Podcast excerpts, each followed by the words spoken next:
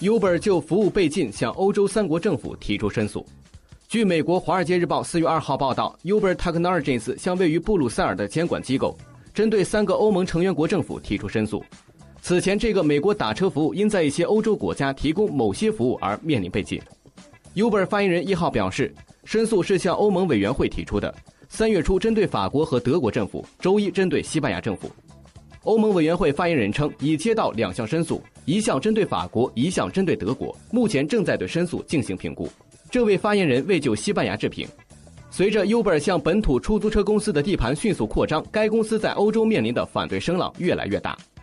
欧盟发言人一号表示，他们的一贯态度是对 Uber，他们不希望将新科技的可能性关在门外，但他们认为新科技的应用应该以遵守现行法律的方式进行。他说，他们将对申诉进行评估，从业务的相称性和企业设立自由方面进行评估。